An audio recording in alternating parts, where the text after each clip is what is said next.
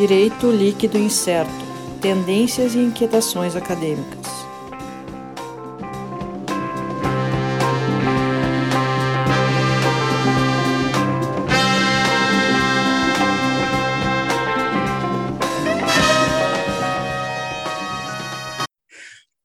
Olá, pessoal. Estamos aqui começando mais um DLI Podcast Direito Líquido Incerto.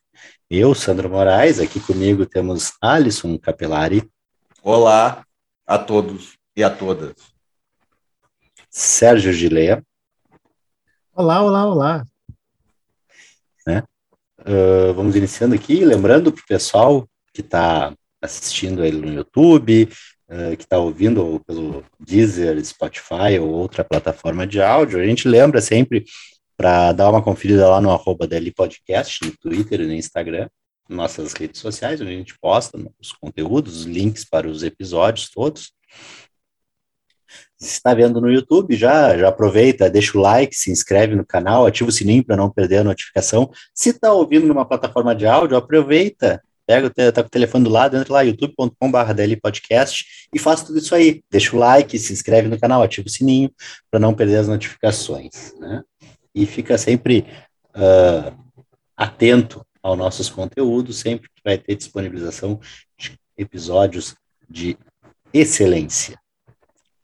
Né? E também dá uma olhada no site lá, www.dlipodcast.net.br, com a lista completa dos episódios, inclusive do nosso DL em doses, né? O nosso formato que para quem está assistindo no YouTube uh, é um formato de uh, mais rápido de podcast raiz e somente em plataformas de áudio. Então não está disponível no YouTube. Se você está ouvindo no YouTube, está assistindo no YouTube esse episódio, dá uma conferida lá ou pelo nosso site ou entrando numa plataforma de áudio aí a sua a sua escolha, uma plataforma de podcast eu vou dizer que eu conheço Deezer, Spotify, o mais famoso, né?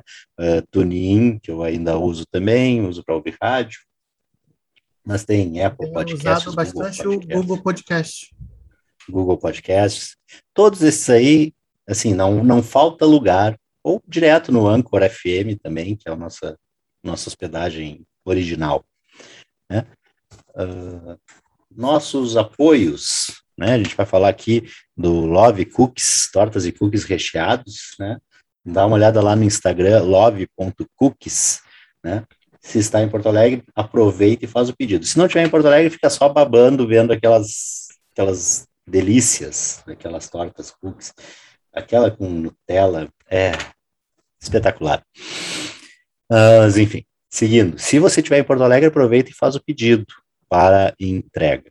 E o nosso apoio cultural da Livraria do Advogado, editora, a maior editora de livros jurídicos do país, tá lá no site deles, www.livrariadoadvogado.com.br, pode acessar lá um catálogo muito bom como editora e também como livraria jurídica, né? Daí tem uh, outras editoras também uh, no, na, na possibilidade de fazer a compra pelo, pelo site. E o Instagram arroba Livraria do Advogado também.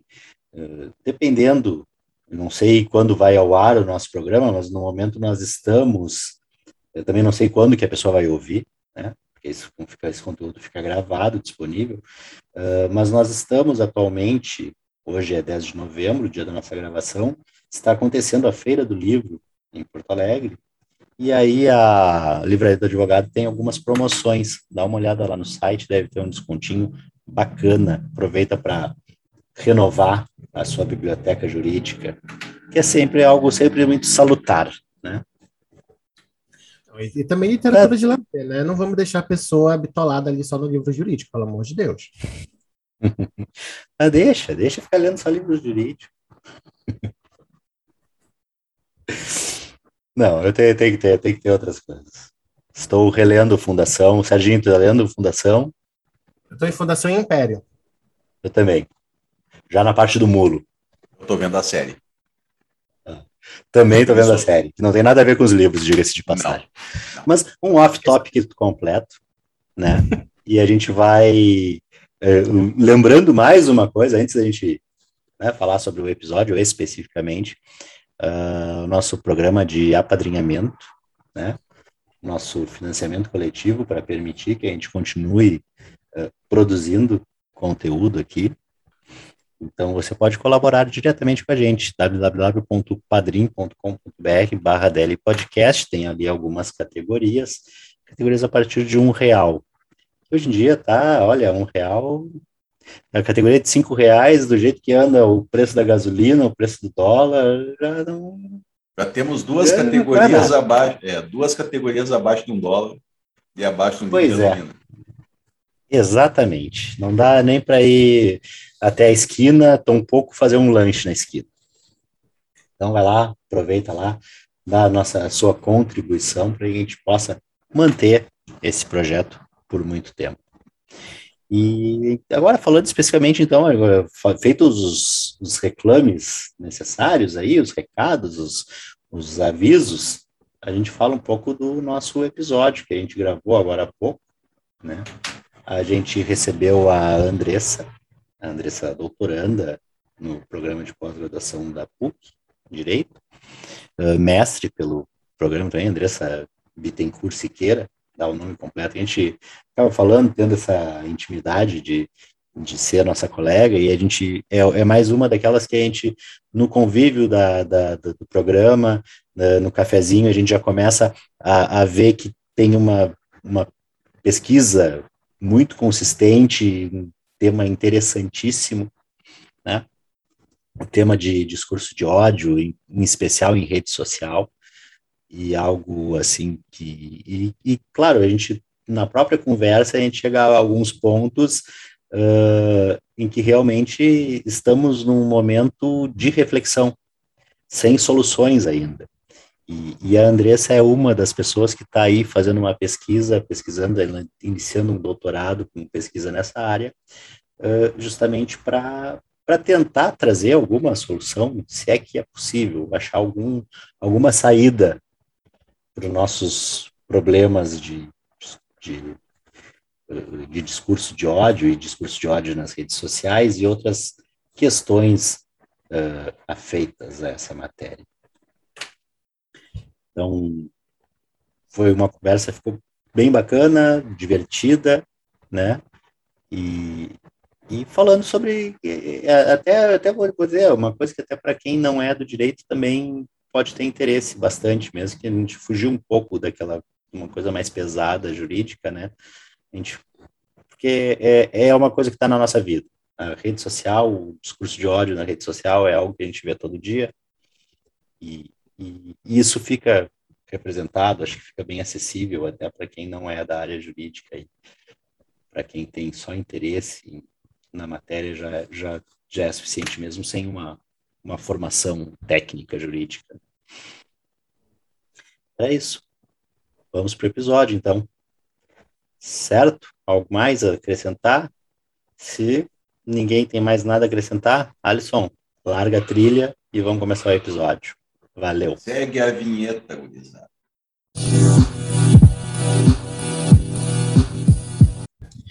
Olá, pessoal. Então, começamos aqui mais um episódio do DL Podcast Direito Líquido e Incerto. Eu, Sandro Moraes, aqui comigo Alisson Capelar e Sérgio Gilê, nossa equipe titular. E recebendo Olá. hoje aqui, para nossa alegria, mais uma, mais uma colega, excelente pesquisadora, a doutoranda agora, já mestre Andressa de Bittencourt Siqueira, é mestre pela PUC lá, nossa colega também, a gente acaba trazendo os colegas que a gente vê que tem pesquisas muito boas, muito consistentes, de excelência, como não poderia deixar de ser no programa da PUC, de pós-graduação em Direito, da PUC Rio Grande do Sul, né? Uh, fazendo merchan para o nosso programa, claro, né? A gente não pode deixar.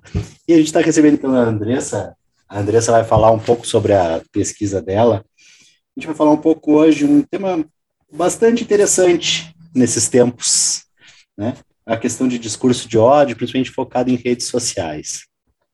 Quem está no mundo aí, não está dentro de uma caverna, sabe aí o que, que a gente está falando, o que, que acontece nas redes, o anonimato das redes muitas vezes uh, uh, possibilita aí algumas manifestações que em situação normal não seria feita, a pessoa acha que por, pelo anonimato da rede, por estar na rede, pode falar qualquer porcaria, e vai aí gerando uma, uma dá para dizer que é um problema social até, né? Andressa, o que pode nos falar aí para introduzir esse tema de discurso de ódio para a gente começar essa nossa conversa? Olá, pessoal, boa noite. Alisson, Sérgio, Sandra, os ouvintes do podcast.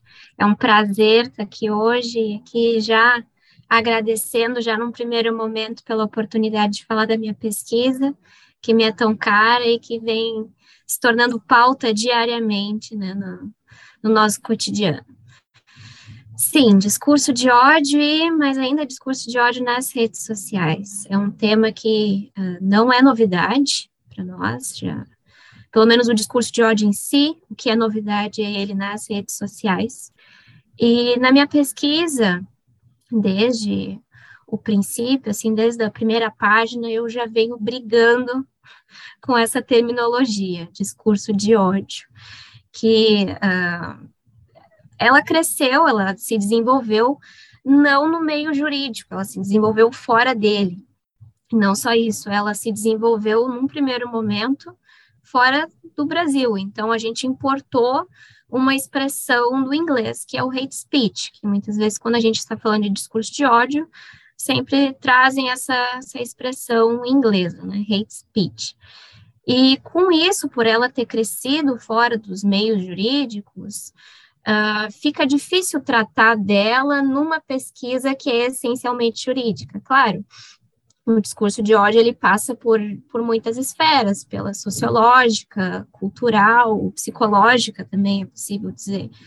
Mas, enfim, para que eu pudesse melhor endereçar esse, esse tema na minha pesquisa com um viés científico, eu julguei imprescindível melhor circunscrever eh, essa expressão. E, e com isso, eu consegui, a partir da, da análise tabelada e espaçada, né, de, de 40 autores, não só autores, na verdade, autores, legislações, decisões judiciais, votos de, de ministros, e conseguir sintetizar em, em seis parâmetros, vamos dizer assim, seis parâmetros norteadores, que é o, o parâmetro da, da violência, uh, o parâmetro da, da, discriminação, o parâmetro da, da ofensividade, de haver uma predisposição ofensiva nesse discurso de ódio, além de ter um, uma perspectiva coletiva desse discurso, e, e, também que se endereça principalmente não só a, a coletivos em gerais, mas se volta essencialmente a grupos vulneráveis, então coletivos vulneráveis, né? O quinto, o quinto parâmetro. E o sexto parâmetro é de estigmatização, em que uh, o discurso ele tem a, a tendência, né? Ele tem o escopo de silenciar o grupo ao qual ele se, se direciona. E assim eu consegui melhor, uh, claro, endereçar essa, essa expressão, que uh, ao analisar essas, essas fontes, já adianto, é impossível achar um consenso, até porque na medida em que o andar dos tempos né, vai avançando, a compreensão sobre esse, essa expressão ela, ela vai se alterando. E claro, esses 40, essas 40 fontes que eu usei hoje, daqui 40 anos vão ter que ser atualizadas, porque vai ser uma outra compreensão sobre o tema. E aqui, antes de, de passar a bola de volta para vocês, eu já entro nessa parte da, do coletivo, né? Que o discurso de ódio ele se endereça a, a uma coletividade que é mormente vulnerável. Eu não encontrei nenhum autor dessas 40 fontes, nenhuma legislação, nenhuma jurisprudência, que apontasse que o discurso de ódios fosse, pudesse ser endereçado a grupos dominantes, vamos dizer assim, que não enfrentam nenhuma vulnerabilidade social. Mas eu encontrei vários que referenciaram essa, essa possibilidade. E, e dentre essas categorias, vamos dizer assim, categorias protegidas, dá para identificar questões de, de raça, discriminação, de, de, racismo, dentre outras que a gente pode aqui já debater um pouco mais aqui para frente. Interessante essa, essa questão. Já, já, já vou entrar num, num ponto, não sei se. Né? Quando tu fala no, nos grupos vulneráveis, tu entra na questão de raça, às vezes a gente vê a questão, o pessoal falar em racismo reverso, Coloco assim, né? Eu, eu já estou vendo aí pela, pela expressão do Sérgio, eu estou tô dizendo o que as pessoas falam, né? Não é, não é opinião minha, deixar bem claro. Né? Mas uh, nessa explicação, é, nessa, nessa explicação que, que a, que a Andressa deu aqui, já, já, já toca bem nesse ponto, né? É a questão dos grupos vulneráveis, de tu não ter a possibilidade de discurso de ódio contra grupos dominantes. E aí a gente entraria também naquele papo que o cara diz, ah, por que, que não tem o dia do orgulho heterossexual, porque tem dia do orgulho. Cara, para que que tu vai ter esse dia? Todos os dias tu já, tu já faz isso, tu já, tu já exerce a tua, a, a, a tua dominação, a tua a, imposição social daquilo ali, né? Uh, e justamente não entra na questão dos grupos vulneráveis. Acho que essa, essa já, já começa essa, essa distinção, a gente já começa a colocar algumas algumas pontuações aqui para a gente seguir o assunto, né? Sim, estabelecer balizas eu vejo como um ponto essencial para prosseguir no debate, porque não tem como uh, se compreender melhor uh, sem estabelecer alguns parâmetros. Claro, com, com essa minha dissecação, assim, vamos dizer, do, do termo, eu não quis traçar um conceito único, muito pelo contrário, porque tem muitas nuances esse debate, mas eu quis uh, melhor compreender, porque eu vejo que restringir o conceito de discurso de ódio não é interessante, mas deixar ele livre e sem nenhuma uh, forma de compreender o que está acontecendo, também a gente não vai muito longe. Então, foi uma forma de melhor entender o fenômeno. E ao longo dessa análise, eu já confirmei alguma pré-compreensão que eu mesma tinha de que não havia o que falar em discurso de ódio contra do, grupos dominantes, o chamado racismo reverso, em que uh, grupos que não enfrentam alguma vulnerabilidade uh, precisem ser uh, protegidos de alguma forma ou ser impulsionados de alguma forma. Porque no, no momento que tu fala em grupos vulneráveis, tu já tira então, de repente, ah, um supremacista branco vai dizer, ah, como é que eu não posso exercer meu... Uh... Eu me lembro quando tinha uma, uma revista voltada para o público negro, que era a revista Raça, né? E as pessoas dizendo, ah, então se eu fizer um, um, um coisa chamado de, de para exaltar a raça ariana, eu não vai ser racismo. Não, o problema é que a raça ariana, ela é, tem esse, ela não é um grupo vulnerável, muito pelo contrário, né? Não, e aliás, é uma falácia criada pelo nazismo para justificar culturalmente, socialmente, enfim, a superioridade daquele povo, que existiria uma, uma superioridade, que não há, que né, não, não, não, deveria. E, e só para complementar a tua fala, Sandro, racismo reverso, heterofobia, uh, misandria, que também, ó, é, é, é uma coisa risível pensar que existe misandria, que, que, que existem, que, que as feministas seriam misândricas. É risível. Pelo amor de Deus, a dominação é masculina, não adianta, não existe ódio contra o homem, existe ódio contra a desigualdade. É isso, aí, digamos assim, fosse um discurso de ódio contra a desigualdade, beleza. Eu odeio a desigualdade, mas, sabe? Ainda assim, Sim, uh, nesses casos, o que a gente vê é o fator do desequilíbrio comunicativo. O que a gente vê são forças comunicativas que estão ali se degladiando, estão se puxando num cabo de guerra, mas que vai pender para um lado por todo um contexto social, cultural já existente. E quando a gente está frente a essas situações de desequilíbrio comunicativo, que uh, se configura o discurso de ódio.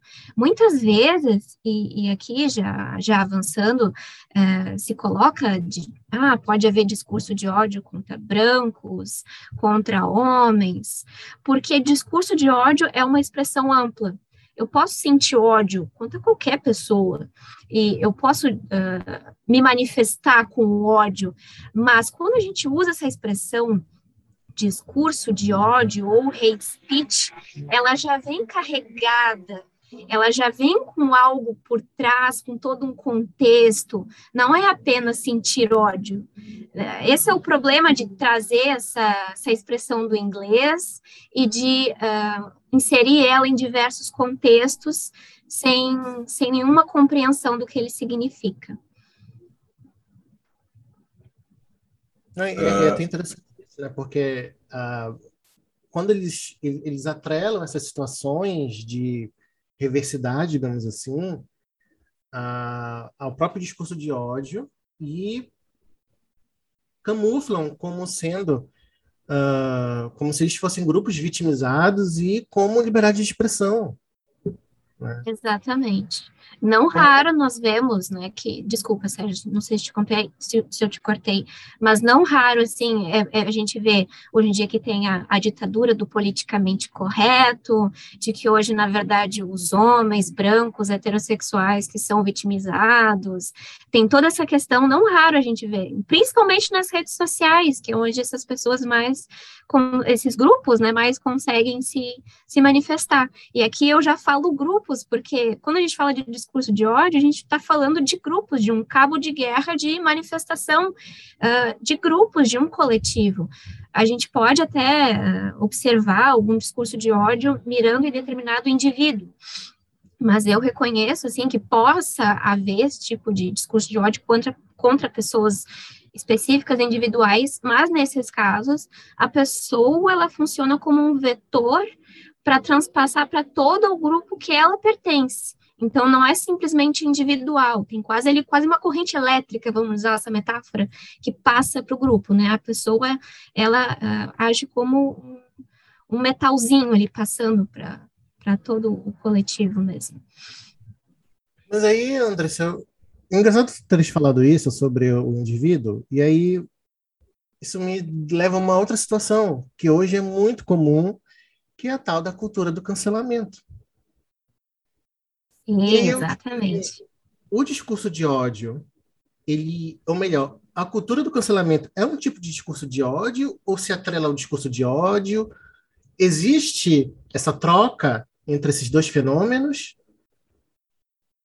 Sim, é inegável que existe uma troca, né? Mas eu não colocaria em categorias sinônimas. São categorias que conversam ali, têm alguns pontos de contato. Mas, por exemplo, seguindo aqui os seis parâmetros que eu trouxe, uh, temos que analisar esse cancelamento, né? Que nada mais é que o antigo boicote, é só com outro nome, né? Esse cancelamento hoje em dia, ele tem um o viés discriminatório, ele tem o viés silenciador, ele tem o viés uh, de violência, está incitando violência contra aquela pessoa, que muitas vezes é associado com o discurso de ódio. Uma vez a gente analisando algumas dessas, caracter, algumas dessas características, claro, não precisa ser todas, aliás, nenhum autor classificou as, os seis parâmetros, eu identifiquei os seis parâmetros ao longo, né? Então, não é que discurso de ódio são só os seis. Uh, um vai puxando o outro e em algumas situações alguns vão estar ausentes, outros não. Mas nesse caso específico do cancelamento, se a gente identificar algumas dessas predisposições, alguns desses parâmetros configurados, é possível, mas eu não consideraria como uh, situações sinônimas, né? Fenômenos, fenômenos comunicativos uh, iguais, assim, sejam uh, perfeitamente sobrepostos um ao outro. Sim, porque o que a gente mais vê com relação ao cancelamento é justamente a pessoa fala alguma besteira, alguma bobagem, ou faz alguma bobagem, e daí a internet cai em cima. E aí, dependendo de como a pessoa é, se a pessoa é branca, ou se a pessoa é negra, se a pessoa é hétero, se a pessoa é gay, ou se a pessoa é, é, é trans, ou é cis, ou se a pessoa é homem ou mulher, o discurso do cancelamento puxa essas, essas discriminações, esses preconceitos, né? Então, eu, eu, vejo que, não vejo também como sinônimo, mas eu vejo que um dá gás ao outro, sabe? Sim, sim. Vem aí com a cultura do cancelamento para dar vozes de ódio mesmo contra um indivíduo, né? E, e, e, e retroalimentam. Isso, se retroalimentam, perfeito. E fica aquela coisa. Aí a, a gente vê pessoas canceladas, de repente participando de reality shows, né? Uh, como o, a, a Fazenda. Caso da Carol com K. Caso da Carol com K, né? Isso, exatamente. Inclusive, o cancelamento dela foi dentro do programa, ela não foi cancelada antes, para depois entrar no programa reality show para se redimir, como alguns fazem na, na, Fazenda. Já no Big Brother foi diferente, né? Ela foi super can can cancelada e tal. E a gente via na internet as pessoas realmente assim, em cima dela. Não, Carol com K, vamos votar maciçamente, ela tem que sair, saiu com a maior rejeição. Mas eu te pergunto, será que o ódio aos negros, esse discurso de ódio aos negros, não fomentou isso tudo? Será que ela é tão ruim assim como pessoa, ou ela é tão ruim assim como pessoa porque ela é negra? Sim, a cor deve ter influenciado no, na potencialização, né? Isso, e aí é, é, é, até engraçado falar, engraçado não era a palavra certa, mas enfim, é, é é, é interessante notar que a gente está justamente em novembro, né, o mês da consciência negra, e aí a, a, gente vê, a gente bota um, pé, um pezinho atrás e pensa assim, não, será que a Carol Conká realmente foi essa monstruosidade, né, que, que pintaram ela durante o programa, que as redes inflamaram, né, tanto assim, ou elas estavam com dois preconceitos, o racial e o sexual, porque ela é uma mulher bissexual, ou seja, de gênero, por ser mulher também, e de orientação sexual, por ser uma mulher bissexual, ou seja, três fatores, na verdade, né? Negra, mulher, bissexual. Se ela fosse trans, pelo amor de Deus, já tinham matado ela, porque o Brasil é o país que mais mata pessoas LGBTQIA+, no mundo. Sim, exatamente, é um, é um dado muito triste. Este apresentador aqui do podcast tem muita sorte de ser branco, e ser classe média. E ter uma certa passabilidade, é outra coisa que eu não gosto muito de ter, mas que eu tenho. Então, né, eu não sou tão assim, não vou me odiar tanto na rua, mas uma trans, a bichinha pão com ovo, a travesti, essas sim. O discurso de ódio não fica só nas redes, o discurso de ódio vira crime de ódio. Exatamente. É, eu não Olha, eu não acompanhei o, o caso da, da Carol Conká, que a gente está aqui fazendo um, estudo desse caso, mas eu não acompanhei mas como é que tu não via o Big Brother, Andressa? Não, não. Tu não assistia todos os dias o Big Brother em, em, meio à defesa da dissertação de mestrado? Pois é, né? Eu deveria ter arranjado um tempinho para assistir ali o BBB, mas sim, eu tive que fazer ali escolhas de Sofia e fiz a escolha pela dissertação. Eu acredito que foi a escolha certa. mas sim, não acompanhei o o, o caso com profundidade, mas é, aqui eu vou botar a mão no fogo e já vou dizer que eu tenho praticamente quase certeza de que alguma manifestação de algum usuário em rede social talvez tenha se uh, manifestado com maior afinco, vamos botar nesses termos, contra a Carol Conká, que provavelmente possa ser considerado discurso de ódio. Então, porque nesses momentos de grande, vamos dizer assim, comoção nacional, que é um Big Brother e uma eliminação com alto índice de rejeição, possa ter ali inflamado os ânimos na no Twitter, no Facebook, por exemplo. E sim, é bem possível. E quanto aos crimes de ódio, tem relação, sim, entre uh, discurso de ódio e crimes de ódio, até até vou pegar um, um dado específico aqui que eu tenho para não falar alguma coisa errada. Uh, dos crimes de ódio, a gente tem algumas amostras que, quando eu localizei na, na pesquisa da dissertação, eu vi como essenciais, e aqui eu, eu já trago para o podcast para ser bem completo mesmo, que é um estudo feito por uh, investigadores da Universidade de Princeton e da Universidade de Warwick que identificaram uh, que compartilhamento de discurso de ódio em determinada rede social era diretamente relacionado ao aumento de crimes de ódio naquela região.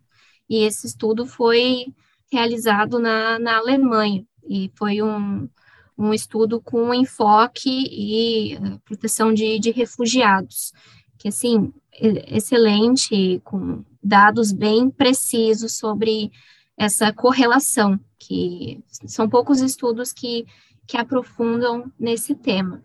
E aqui, sobre ainda crimes de ódio, é impossível não, não lembrar da, das células neonazistas que nós temos no Brasil, infelizmente, que conspiram, né? Isso, ter uma célula nazista em si, acredito que tem algum tipo penal que já configure isso, não precisa uh, haver algum ato executório nesse sentido, mas uh, uma pesquisadora, antropóloga, Adriana Dias, ela tem uh, uma pesquisa em, em junho de 2020, ela já tinha identificado 349 grupos neonazistas em atividade no Brasil e 9 mil adeptos.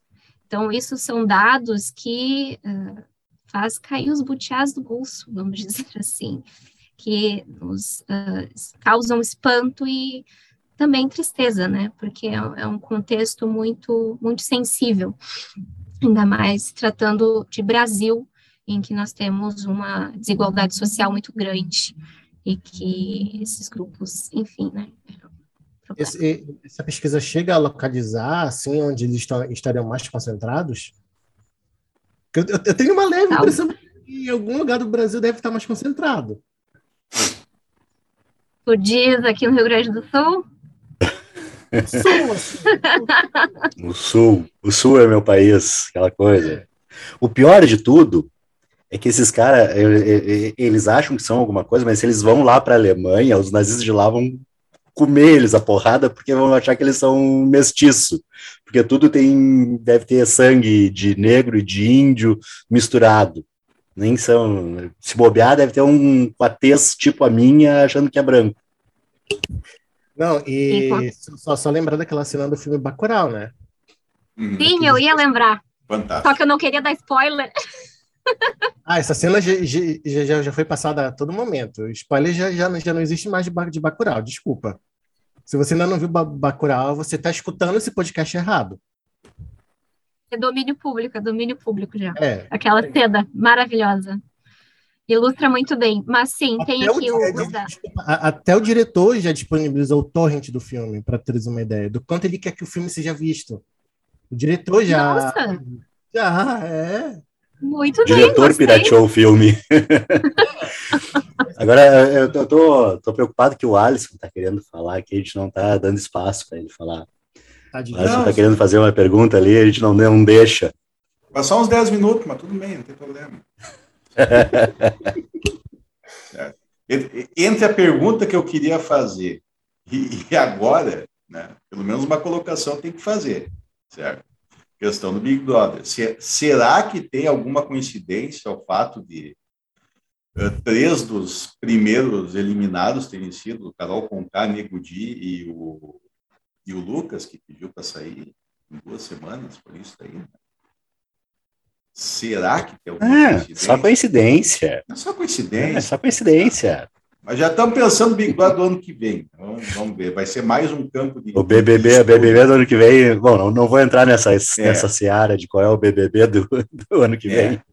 Tá, não, mas, tá, claro, mas assim, Andressa, quando tu falou antes, anteriormente, a questão uh, do, da terminação do discurso de ódio, que tu viu alguma espécie de problema nisso, simplesmente o traduzir o hate speech para o português talvez não seja lá muito uh, tecnicamente muito muito apropriado, né? Porque é o que a gente engloba como discurso de ódio nem sempre está assim materializado numa, numa coisa agressiva, violenta, concreta, né? certo? Eu, na minha opinião, pelo que eu vejo estudando todo dia como usuário de, de redes sociais, eu vejo que o, o discurso que causa mais dano não é o violento, é justamente o sutil, o que vai plantando a ideia, uma, o que vai plantando o discurso com uma aura de normalidade, uma aura de civilidade, e daqui a pouco está plantada e difundida a ideia e daí voltar e tentar combater isso daí é muito complicado. A gente viu isso daí, uh, não tanto. Uh, eu me lembro sempre a questão do Brexit. O, jeito sutil como era, como era trazido, uh, os argumentos contra refugiados, os argumentos contra estrangeiros, os argumentos antieconômicos. De um, de um, Só para te ajudar aí, Alisson, não é. quero te cortar a normalização desse discurso. Sim. Isso. com uma aura, uma aura de normalidade, com uma aura de elegância, certo? Uh, com argumentos supostamente fortes, certo? Científicos até. Isso vai, isso eu acho que causa um dano não imediato, mas num médio e longo prazo e um dano muito maior que vai, vai crescendo, isso daí vai se normalizando, isso que nem o Sandro falou, e quando se vê, uh, o estrago está feito sem possibilidade de voltar atrás. Eu, ah, Totalmente de acordo, totalmente de acordo. Porque tu categoriza é... esses, esse discurso de ódio de seis categorias, e, e, aquele discurso de ódio clássico, a gente vê, é, aquela, é mais a questão violenta, é mais a questão preconceituosa, direta, né, porque a gente está mais acostumado, né? O Twitter faz com que a gente se manifeste rápido e pouco e diretamente. Então, esse, esse discurso. Agora, aquele que é trazido com uma aura de normalidade, com uma aura de intelectualidade, eu acho que isso daí causa muito mais dano e muda muito mais profundamente a sociedade por baixo, na base dela, e depois causa o reflexo disso daí.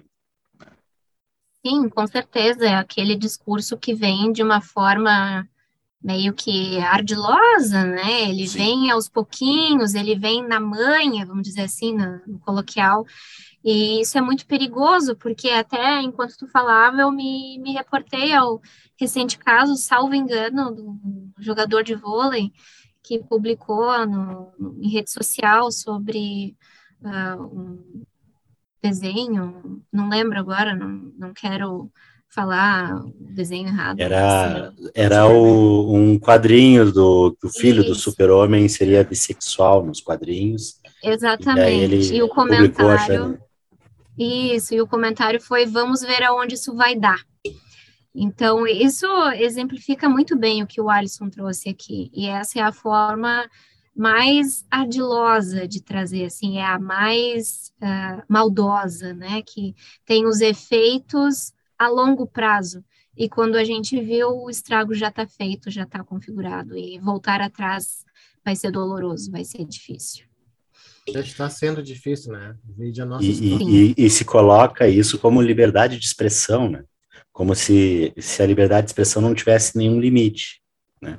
Uh, uh, acho que as pessoas às vezes confundem e falam, é porque qualquer direito, não existe um direito absoluto, ele sempre vai ter um limite. Isso é o básico. Né? Um básico da teoria dos direitos fundamentais. É, é, ele sempre vai ter um limite, e as pessoas colocam, ah, mas é a minha liberdade de expressão. Inclusive, até os Estados Unidos, que é um padrão de um dos países com maior liberdade de expressão, tem restrições também, né? E as pessoas acham que podem falar qualquer coisa, que pode sair falando, e, e até já de repente trazendo aqui a questão da rede social para esse assunto, é, é, como ela potencializa esse tipo de manifestação. Né? a impressão, aquela frase do, do Humberto Eco, que, que as redes sociais deram voz aos idiotas, alguma coisa assim, que a internet deu voz aos idiotas, não lembro exatamente a, para cotar aqui a frase exata, né, mas é, conhecidíssima, é, que abriu espaço hoje para qualquer um falar aquela porcaria que ele falava dentro de casa, ele fala e toma uma proporção enorme. E, e falta a responsabilidade de, de, de, entender o que, que tu pode falar, o que, que tu não pode falar, né? É até interessante você ver a, a, o conceito, a concepção do, da liberdade de expressão, que idealmente seria um mercado de ideias, mas foi totalmente banalizado, vulgarizado, não, não é essa palavra que eu quero dizer, vilipendiado, digamos mais assim, para usar um termo bem jurídico, assim, sabe? Foi bem vilipendiado pela internet, pela essa voz dos imbecis. Ah, eles têm um palanque, eles têm um, um megafone agora, e engajam, engajam, engajam. E aí, a gente que está aqui e vai é, ser contra, vai se manifestar contra, vai apontar os erros do discurso do outro, a gente dá engajamento também. Assim em diante. Então, é um Como qualquer mercado, Sérgio, como qualquer mercado, ele precisa de regulação, né? É a mão invisível do mercado Exatamente. de ideias. Exatamente essa, essa noção de uh, livre mercado de ideias dos Estados Unidos, com o pronunciamento do Justice Wendell Holmes, certamente não não reconhecia, né, como seria alterado esse cenário para hoje em dia. A época até poderia ser aplicado, não estou analisando naquele momento, naquele período histórico, naquela sociedade. Hoje em dia nós temos uma sociedade transnacional de usuários de redes sociais que se uh, comunicam diariamente sobre os mais diversos temas e que nesse meio do caminho as plataformas de redes sociais adquiriram um determinado poder que elas podem moderar conteúdos. E talvez como o diabo mora nos detalhes, vai morar no detalhe de como vai acontecer essa moderação de conteúdo. Porque a partir do momento que as plataformas têm é, a palavra final, se determinado conteúdo fica ou sai da plataforma, se é mantido ou se é retirado, acaba surgindo novos desafios nessa, nessa parte, né, dessa regulação. Um tema bem, bem complexo agora, né? Porque é, é, se a gente pensar, vamos falar em termos de, de uma censura estatal, por exemplo, Uh, em tese, no momento que o Estado assume um poder de, de repente, regular o que está sendo uh, dito, escrito, falado, né, por mais que a gente discuta isso, a gente vai ter a, questão, se for um, um Estado democrático, vai dizer, olha, é um Estado democrático que foi eleito, um representante que foi eleito pelo povo e está fazendo essa regulação. Agora, quem escolheu a rede social X, uh, quem deu poderes para o senhor Mark Zuckerberg, por exemplo, para ele dizer o que, que, pode ser feito, o que, que não pode ser feito, o que, que é motivo para ele tirar do site e banir, o que, que é motivo para ele deixar. Claro, tem coisas que são bastante claras, né? Que vai dizer assim, olha, tem que tirar. Mas tem algumas que estão na zona na zona cinza. E aí, como é que fica? Quem é que deu o poder para eles fazerem essa moderação com o poder que eles têm hoje. Mas aí a gente parte do princípio que a rede social é pública. É uma coisa tão pública. Será que é uma coisa tão pública? Sim, é isso que o Sandro, Sérgio, Alisson, não sei se tu quer te pronunciar agora antes de eu, de eu falar alguma coisa. É porque, assim, isso tudo é num contexto de legitimidade das redes sociais com o tempo, e aqui uh, uh, acredito que todos tenham vivenciado o tempo do Orkut, dá para dizer que era um tempo diferente, né? As redes sociais de antes eram bem diferentes das de hoje em dia. Hoje em dia nós temos. Uh, as aliás, comuns do Orkut, as comunidades as eram bacanas. Comunidades, os tópicos ali que eram abertos, ah, coisa boa para debater o dia todo. Eu sou do tempo de CQ ainda, tá? Ah, o ICQ eu não. Pessoa, não, já não. marcas. ICQ era muito bom. ICQ eu não vivi, eu era muito novinha. Mas, assim, alterou muito de lá para cá. Hoje em dia, uh, as redes sociais adquiriram tanto poder quanto um Estado Nacional para dizer uh, e regular a comunicação, vamos dizer assim. Diria até que mais. Parâmetro específico, sim, nesse ponto específico. E com isso, uh, desde então, uh, o que vem se tratando é de um constitucionalismo digital, em que uh, determinados conceitos, características e compreensões sobre o Estado de Direito seriam passadas para essas plataformas, em que elas teriam que cumprir uma série de deveres. Por isso que desde então a gente vem tratando de transparência das plataformas. Bem capaz que, sei lá, 15 anos atrás e a gente ia estar tá falando do Orkut publicar relatórios de transparência. Mas hoje em dia isso é muito importante quando a gente está tratando de Facebook, de Twitter, de YouTube, como mudou de lá para cá. E com isso, com essa questão de legitimidade, se pode ou não, se o que a rede social retira da, da, plataforma é considerado ou não censura privada, se isso pode causar um efeito resfriador no discurso, o chilling effect, outra expressão em inglês que que veio para nós de novo, isso tudo fica muito pior com o que o Sandro mesmo disse, essa zona gris. Talvez o que preocupa mais, uh, tanto quanto, né, vamos dizer assim, tanto quanto uh, o discurso de ódio em si, é a plataforma remover erroneamente conteúdos que não são discurso de ódio, que são uh, manifestações protegidas pela liberdade de expressão e que acabam sendo removidas da plataforma de uma forma incorreta, seja porque a inteligência artificial não funcionou corretamente, porque não leu o contexto direito. Esse uh, não envolve discurso de ódio exatamente, mas envolve um grupo vulnerável que são as mulheres, que uh, é o grupo grupo não, um caso recentemente julgado pelo Comitê de Supervisão do Meta, não do Facebook, mas é o Comitê de Supervisão do Meta, que uh, julga, decisões, julga né, decisões tomadas pela plataforma, pelas plataformas Facebook e Instagram como uma espécie de uh, Suprema Corte para revisão dessas decisões. É. São revisões uh, específicas, pontuais, foram poucas uh, feitas até agora, salvo engano, foram só 11 desde o final do ano passado, que foi quando esse comitê de supervisão começou a, a funcionar e publicar suas decisões desde janeiro desse ano, que começou a publicar, mas já está analisando desde o final do ano passado. E um desses casos era sobre a campanha contra o câncer de mama aqui no Brasil.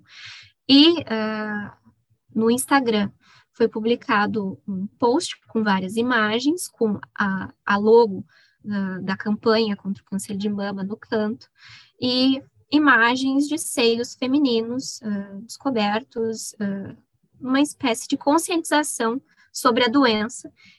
Outubro Rosa, o mês que foi publicada a, a postagem. A, a, a própria questão, desculpa, Andressa, a própria questão do, do, do, exame, de repente uma imagem do exame, de, do autoexame que é uh, recomendado, né, amplamente recomendado. Exato, exato. E a inteligência artificial, nesse caso, identificou a postagem como nudez e retirou da plataforma. E uh, depois esse caso foi submetido pelo para o comitê de supervisão, que uh, o Facebook, para se defender, disse assim: ah, a gente não tinha visto que era uh, uma campanha contra o câncer de mama e a gente vai reativar, né, vai colocar de volta a publicação. E aí o comitê de supervisão disse: não, agora não adianta mais o mês que deveria estar lá a publicação, que era o mês de outubro, não estava, a gente vai julgar o caso mesmo assim. Não adianta reativar a publicação agora. Então, isso é só um caso, não diretamente ligado ao discurso de ódio, mas demonstra como a inteligência artificial e a moderação de conteúdo nessas redes é falha e pode vir a né, derrubar conteúdos que são legítimos, que deveriam estar aí para o debate público acontecer. Isso vem de uma ideia, né? Agora entrando num, campo assim que não é muito jurídico, mas de como o ser feminino foi muito é muito sexualizado. Né? Não deveria ser tanto. Pelo, eu, pelo menos, né? Eu não, eu não tenho levantação. Enfim, eu não vejo graça. Não sejam meus colegas. Acho que deve vir alguma coisa. Então vou... Mas eu mesmo. Então vou puxar uma do fundo do baú aqui, Sérgio. Talvez o ah. Sérgio se lembre. Uh, me lembro uma vez na Globo, e foi feita uma campanha de conscientização. Isso aí, se eu não me engano, fim dos anos 80, início dos anos 90, uh, eh, contra o câncer de mama. Uh, Alisson, não fala as datas que tu entrega a idade aqui. O pessoal novinho aqui na bem. sala hoje. Tá, tudo bem.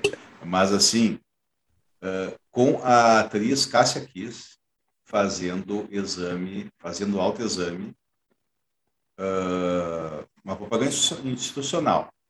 Se eu, eu me lembro da polêmica que deu isso aí. Um absurdo em horário nobre vincular uma atriz com seios desnudos fazendo uh, autoexame de câncer de mama em horário nobre, assim uma coisa uma coisa estarrecedora na época. Tiveram que tirar do ar. Mudou muito pouco tempo. E, claro, hoje a gente está. Hoje a televisão nada mais é para o pessoal mais novo do que aquela coisa que a gente assiste o YouTube o Netflix, né? Então, assim, já não, já não tem mais tanto impacto a TV aberta. Mas uh, imagina o que, o que, era isso, e hoje isso daí é transferido para as redes sociais e uma inteligência artificial realmente se, se, se confunde, né? porque não, justamente não nota essas nuances. Né? É, a inteligência artificial ainda não é tão inteligente assim, né? Sim, eu estou esperando o um momento que vai ter a conscientização do câncer de testículo e vão também fazer a mesma coisa. Isso mesmo. É, agora estou sendo advogado do diabo, né? ah, enfim, idiosincrasias. É interessante aqui, retomando a questão de, de rede social, Andrés, uh, a questão de moderação, e, e, e, tem uma, uma questão aqui também uh, dela ser hoje dois pontos, né? Um, da, da supranacionalidade da, da rede social, né?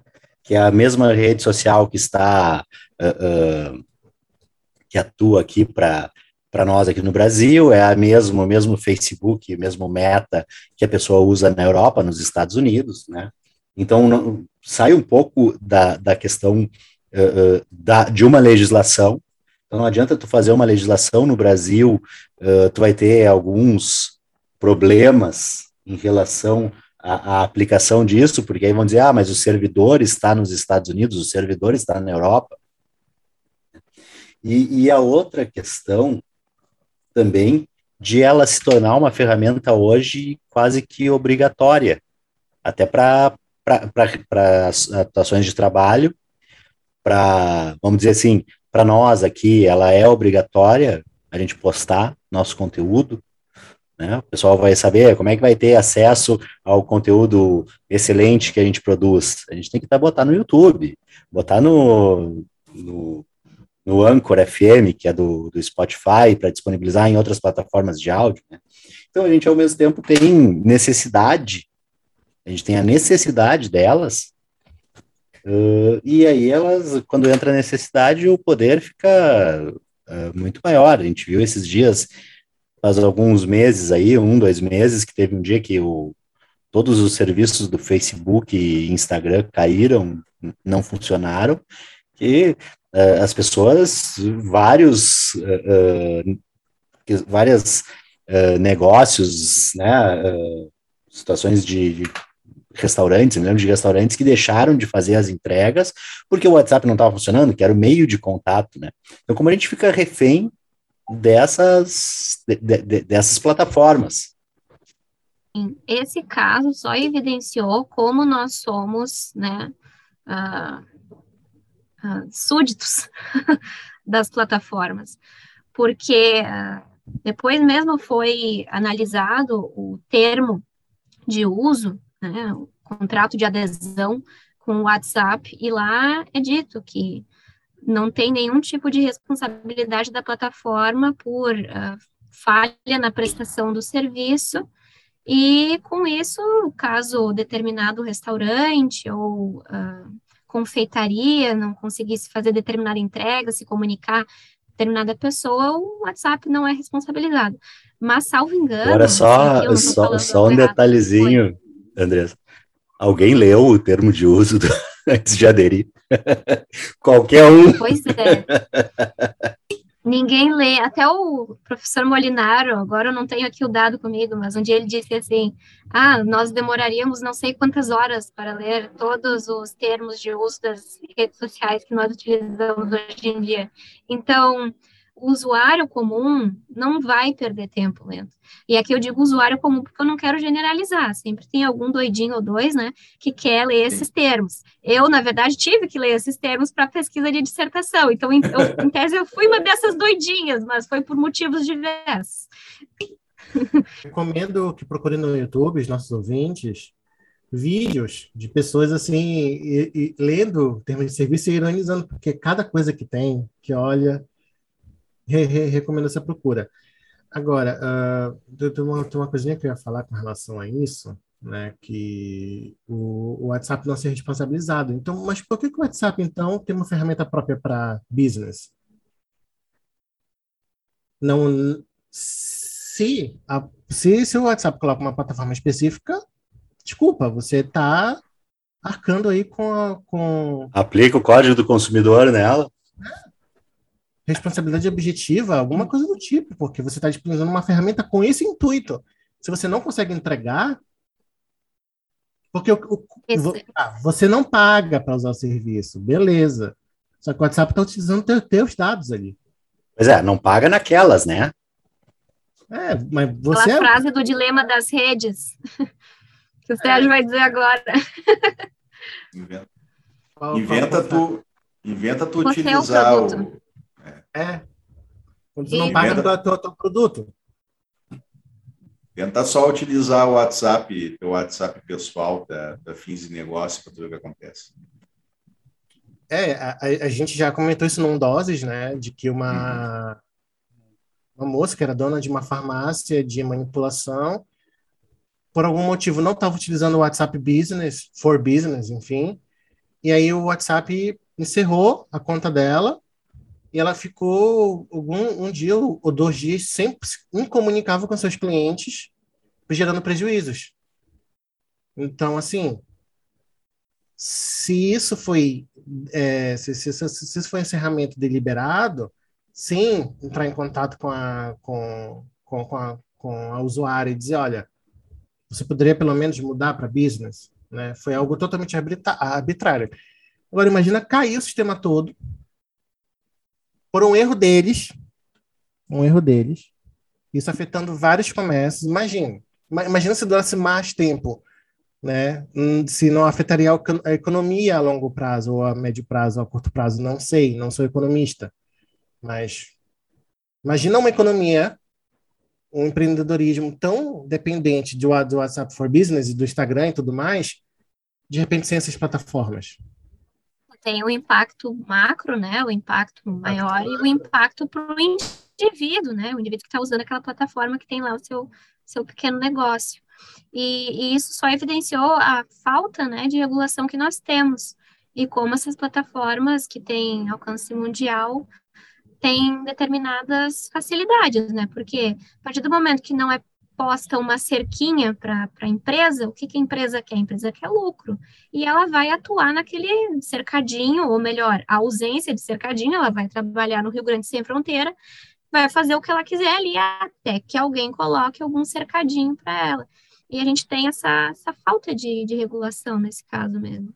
É algo que está sendo bem debatido nos últimos anos. Eu, uh, que nós temos a defesa da autorregulação regulada, que é a possibilidade de as plataformas se autorregulamentarem, mas haver um núcleo rígido para estatal, né, que dê maior diretrizes para esses casos, uh, para essa regulação. Tem também a corregulação, que é uma espécie de uh, ação conjunta, né, ação mútua entre as plataformas e o Estado na chegar a um consenso de alguma regulação, nesse caso, corregulação. Também tem a regulação multi-stakeholder, em que os usuários participam, as organizações da sociedade civil participam. Então, isso é algo que está sendo bastante debatido. E isso tudo sob, sob aquele né, uh, guarda-chuva do constitucionalismo digital. em que as plataformas hoje são vistas como quase públicas. Quem usa esse termo é o Nicholas Susor. Então, uh, que as plataformas são vistas como quase públicas. Elas são de uma empresa, mas ela tem uma perspectiva tão ampla, né, de, de debate, de engajamento público, que chega a ser uh, exorbitante. E isso é tão interessante aqui, já talvez mudando completamente de assunto, foi uh, analisado pelo Instituto Tecnologia e Sociedade, que uh, um projeto específico, que uh, o Facebook, vendo esses problemas que ele vem, enfrentando nos últimos anos de Cambridge Analytica, uso de dados, Facebook como uma esfera pública de discurso, como uma ágora digital, né? Essa ágora digital que não existe, porque a gente tem são diversas ágoras fragmentadas que muitas vezes não se não se conversam. Mas enfim, o que a gente? As bolhas, exatamente, as bolhas, os filtros bolha do Elai Pariser, exatamente. E com isso, observando esse contexto, o Facebook decidiu alterar o seu uh, objetivo. Não sei se vocês perceberam, mas desde então, acho que desde 2019, nós vemos mais publicidade do Facebook e do WhatsApp, dentro da própria plataforma, inclusive. Assim, ah, aqui você encontra o seu grupo. Você pode aqui uh, discutir temas que você acha interessante. Então, eles saíram dessa parte mais de eles grupo. Eles potencializam foram... a bolha. Isso, então eles saíram, eles querem sair dessa parte uh, pública, né? Eles saem do público e querem investir mais nessa plataforma de grupos, de família, de amigos, interesses comuns, algo mais próximo. E aí mora mais um diabo, né? Porque o diabo mora no detalhe. É que quem faz a moderação nesses grupos não é o Facebook, mas é o moderador. Então, eles já que se isentam mais uma vez. Eles têm o Oversight Board, lá o Comitê de Supervisão, eles têm os moderadores de grupo, eles vão ter agora o metaverso, trocaram o nome de Facebook para Meta. Aqui, já fazendo né, o diabo do Facebook, usando aqui como exemplo, mas é impossível não usar porque é uma das plataformas mais usadas no Brasil. Ainda... Enfim, esse é o contexto. Não, e, é interessante. Desculpa, Sandro. É interessante. Não, não, vai, vai lá dos grupos, porque uh, não sei, o ouvinte mais novo vai saber do que eu estou falando. Não sei se o Alisson e o Sandro já ouviram falar de grupos como LDRV, onde o ódio corre solto. Eu já participei desses grupos, são altamente tóxicos. Os participantes, quando pegam alguém para Cristo, arrasam com a pessoa. Tem as tais das tours né, que são acontecimentos, fenômenos sociais ali dentro da, da, daquele grupo. E assim, a moderação é ali, é ali dentro. Os moderadores que vão lá e caçam quem, quem não se alinha com, a, com, com o editorial do grupo tudo mais, enfim. E aí volta né, a se alinhar justamente com o tema que a gente está debatendo. Que esses grupos são vetores de discurso de ódio, querendo ou não. Né? E aí vai caber ao moderador identificar o contexto daquele, daquela manifestação que foi publicada ali, que se poderia ser discurso de ódio ou não. E daí, se ele deleta, né, o moderador ou a moderadora deleta esse discurso em tese ilegítimo, quais vão ser as implicações? Quais são as consequências? Vai haver responsabilização do moderador ou não há responsabilização porque é do Facebook, está agindo em nome da plataforma? são várias nuances e aqui eu não tenho resposta certa, porque são coisas que a gente ainda está analisando. Mas o discurso de ódio é contextual. E é difícil para uma plataforma identificar o que, que é e o que, que não é. Até porque aqui já mudando, não, não querendo. De, deixa eu, eu, eu, eu, eu, Sim, eu queria desculpa. perguntar é que, pelo que tu está falando, eu, é justamente o que eu quero te questionar. Eu, eu tendo uh, a me empolgar, desculpa. É, porque não, porque lá no começo tu, tu falou ali dos, daqueles parâmetros para o discurso de ódio. E aí a pergunta que eu te faço, se tem, uh, se essa, uh, esse comitê aí do Facebook, por exemplo, ou órgãos equivalentes em outras plataformas, se eles têm algum parâmetro, alguma coisa uh, publicizada de dizer quais são os parâmetros, que não seja só um algoritmo lá que ninguém sabe o que, que trata. Sim, tem. Mas tem até a página 2. Vamos de novo tratar de Facebook, porque facilita né, a conversa. Tem o uh, documento, né, as diretrizes da comunidade, que lá são trazidos três níveis de discurso de ódio, né? O discurso de ódio nível 1, 2 e 3, sendo o 3, o terceiro, o mais grave. Uh, eu, de cabeça, sei dizer que o nível 2 no Facebook, né, o discurso de ódio grau nível 2 no discurso de ódio, envolve generalizações. Então, fez alguma generalização envolvendo alguma categoria protegida, é considerado discurso de ódio. E a, dentre as categorias protegidas, nós temos raça, cor, religião, e também tem a, a questão da idade. A idade é um, uma categoria protegida, desde que ela esteja associada a uma outra. Então, ela é uma categoria protegida, mas ela é subordinada a uma outra. Enfim, nós temos esse documento, que são as diretrizes das comunidades, mas ele não é tão claro, porque eu só digo que Nível 2 é generalização, mas todo o resto é todo um emaranhado, é toda uma complexidade, é uma generalização que é trazida que não tem como dizer exatamente assim, vou te dar três cartinhas aqui com textinhos descrevendo casos envolvendo discurso de ódio e tu vai classificar aqui, vai botar em cada um dos níveis. Não é tão fácil. E isso é feito de propósito, porque com isso fica mais fácil para a plataforma dizer: ah, e aqui eu quero nível 1, ah, e aqui eu quero nível 2, e aqui eu quero nível 3, quero deletar isso aqui. Se o usuário vir me incomodar, eu, eu retorno, eu boto de volta. E para se eximir, assim, para ficar mais fácil, até porque é muita, são muitas publicações todos os dias. Então, o Facebook ele tem que a, ah, né, adiantar alguma coisa ali, porque senão alguma coisa vai ficar para trás. Eles têm uma equipe humana de moderação de conteúdo que atua nesses casos mais sensíveis, até aqui implicações já de ordem trabalhista, de quantas horas vai ficar submetido a esse regime de trabalho, a questão de uh, né, ver conteúdos tão sensíveis uh, envolvendo uh, terrorismo, decapitação, uh, pornografia, pornografia infantil, dentro, discurso de ódio, dentre outras questões que numa rede social, infelizmente, são publicadas, mas que têm que ser retiradas em função do objetivo da plataforma. Mas não é só isso que vive de, de, de, disso que vive o Facebook. Né? Nós temos também já uh, evidenciado pelos Facebook Files, que foram publicados na, no mês passado, mês anterior, e também uh, casos no Oversight Board que evidenciam que o Facebook tem sim uma cartilha na segunda gaveta para melhor direcionar essa moderação de conteúdo, que nós não temos acesso, que o usuário não sabe.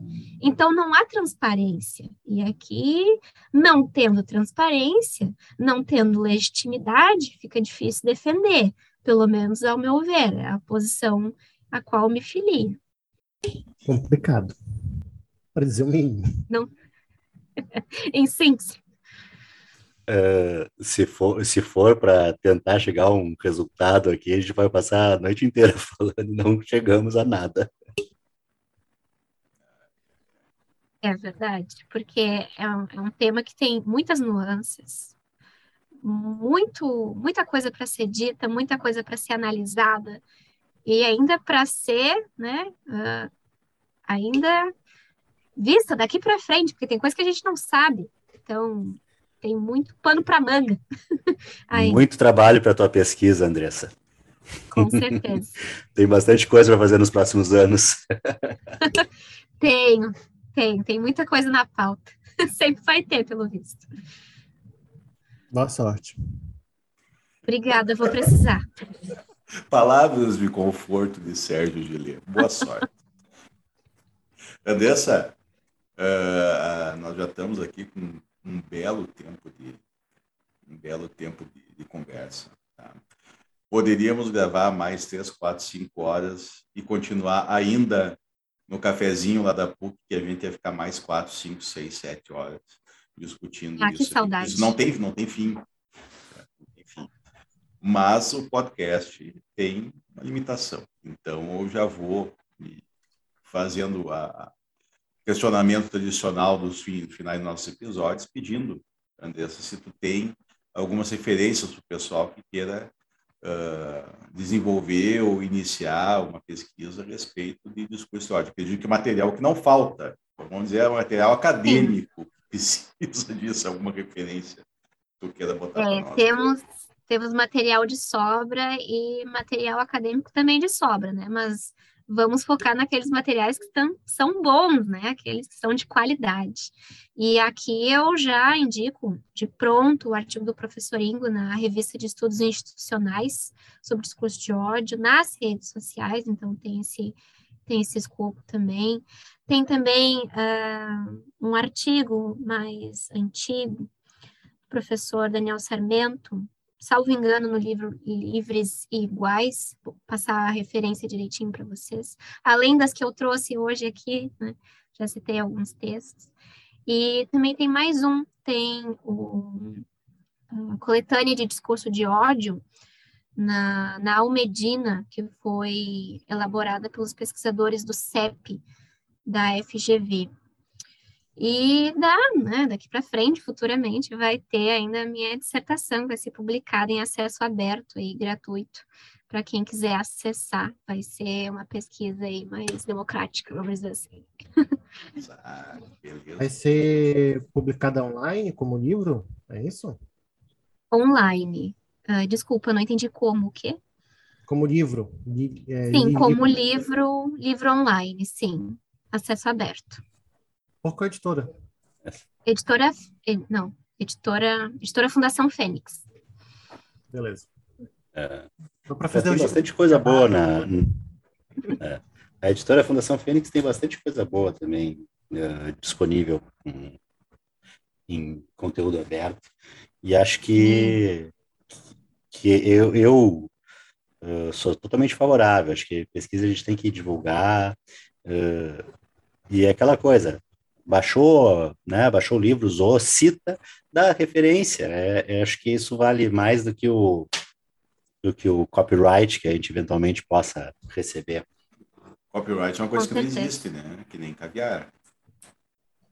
caviar e cabeça de bacalhau. Quem escreveu o livro já sabe disso, copyright não existe. É. Enquanto a gente não for um best-seller, provavelmente, né? Mas de repente, sei lá, a gente escreve aí um romance best-seller aí, vende alguns milhões de cópias. Só ouço falar. Nem fala muito. Só Tem aí o romance Mas... do Podcast. Isso. Em breve, as melhores livrarias. Sujeito a discursos de ódio de toda ordem, né? Porque depois que a gente lança. Mas, enfim. Enfim. Uh, vamos agradecer aqui a Andressa, né? Que, Eu que agradeço. Olha, muito legal a conversa que foi, eu, o tempo passou assim rapidinho, né? Sim, quando eu li o relógio. Tá... É, oh. é, o Alisson, que cuida do tempo, às vezes ele mandava mensagem no WhatsApp, ó, oh, tanto tempo, no WhatsApp, né? A gente também usa o WhatsApp para gravar o uhum. podcast, para nossa comunicação interna enquanto vai fazendo. Hã? Podia estar usando o Telegram, mas tudo bem. Também, a gente tem, a gente tem, também. A gente é democrático, a gente, a gente usa qualquer mas... plataforma. A gente tenta é. fugir, mas não adianta. Não adianta. E, e a gente nomina aqui, e, e dele fazer jabá para todas as plataformas que a gente citou hoje aqui no programa. E não tem um E não ganhamos nada delas ainda. Uh, mas também então, não fala bem. É, não, não seria algo para patrocinar. Mas a gente vai falar então de, de quem nos, nos, apoia, de verdade, né? Porque a gente vai fazer o, o, o, o merchan final aqui. Né? A gente vai falar do nosso apoio do Love Cooks. Né? Segue lá no Instagram, love.cooks, torta cookie uh, artesanal. Se você estiver em Porto Alegre, aproveita e faça o pedido, vale a pena mesmo. Né? Se não está em Porto Alegre, espera abrir uma franquia na sua cidade. Vai demorar um pouquinho mais, mas tudo bem. Daqui um pouco chega lá. Uh, o nosso apoio apoio cultural, né, da Livraria do Advogado. A gente falou da, de outras editoras, mas a Livraria do Advogado também tem um, um maior uh, catálogo jurídico do sul do país, eu acredito que seja, né? Uh, tem muita coisa boa lá, muitos livros do professor Ingo, que a Andressa estava falando, se bobear até, né? Uh, eles não sei se este, este programa, não sei quando vai ao ar, mas agora no mês de novembro estava em, com a Feira do Livro em Porto Alegre, então ele tinha umas promoções no site, tá bem interessante, dá uma conferida lá, o site www.livrariadoadvogado.com.br, tá? pode acompanhar também no Instagram, arroba Livraria do Advogado. E também, assim, para quem apoia mesmo a gente, para quem quer apoiar de verdade, a gente tem o Padrim, www.padrim.com.br barra, barra DL Podcast, e aí pode fazer o apoio direto aí para o nosso conteúdo, para a gente continuar produzindo nosso conteúdo com a qualidade de sempre, com, contando com convidadas como a Andressa para brilhantar aqui nosso, nosso podcast. Era isso os nossos recados, nossos reclames, nossos recados paroquiais, como disse, como diria o Alisson. É, recados paroquiais. É, é, que eu curti da like, compartilhar, tipo assim, a gente fala. Ah, antes. claro. Ah, na, na, introdução a gente fala tudo isso, tá? Então, é. então tá tudo certo. É. Até porque o cara sobreviveu até o fim, ele vai. Né? Andressa, valeu mesmo. Muito bom, muito divertido. Saudade dos cafezinhos lá na PUC. Retomamos Sim, aí. Saudade dos cafés. É que dia retomamos. Nossa. Eu acho que Sim, nós tínhamos que pedir, passar por lá. Nós tínhamos que pedir apoio dos cafezinhos da PUC, né? Que a gente fala todo episódio é. dos cafés. O pior, o pior de tudo é que a, a, a, o café que a gente ia lá tá fechado, né? Esse tempo lá. Infelizmente. Tá fechado, lá na PUC. Melhor é. de todos, infelizmente. É. Vamos tá fazer a campanha. na nossa memória, né? Vamos abrir uma campanha para salvar a tiazinha voltar a abrir o café lá pós-pandemia.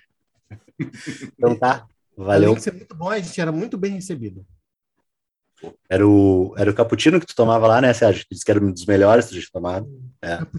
Cappuccino. Estamos fazendo propaganda. Então tá, valeu Andressa, valeu Alisson, valeu Sérgio, valeu pessoal que está ouvindo aí. Deixa o like, curte, compartilha, espalha aí a nossa nosso conteúdo. Valeu, pessoal. E logo mais estaremos aí lançando o nosso manual do discurso de ódio velado. do Deri Podcast. Valeu, até mais. Tá bom.